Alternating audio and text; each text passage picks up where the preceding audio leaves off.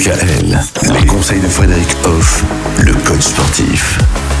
Quelles sont les sept règles d'or pour euh, bien réussir grâce au sport? Alors, euh, on a déjà parlé de la cohérence, de la régularité, de la progressivité, l'important de se fixer des objectifs.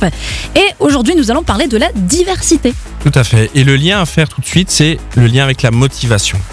Pour, euh, pour avoir une pratique qui est cohérente, qui vous apporte sur la durée, eh ben, il faut de la motivation. Et la motivation nécessaire eh ben, n'est possible que si nous vivons des expériences diverses et variées. Si on fait toujours la même chose, eh ben, il se On passe pas par se grand chose. lasser. On se lasse, donc Mhm. psychologiquement, c'est pas simple. Et même le corps lui-même, il fonctionne à l'économie.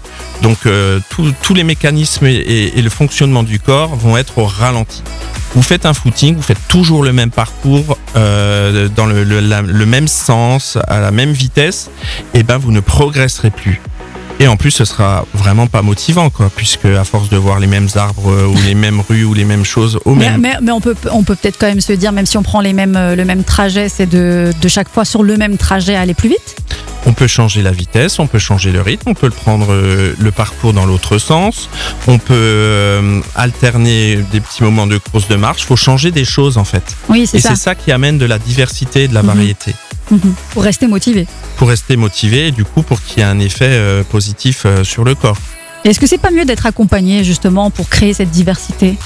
Oui, tout à fait. Alors déjà parce que ça simplifie la démarche et puis aussi pour une question de motivation, c'est toujours mieux de partager les choses avec quelqu'un, quelles que soient les choses. Donc dans les pratiques physiques également. Mhm. Et ce qui est important aussi, c'est de planifier?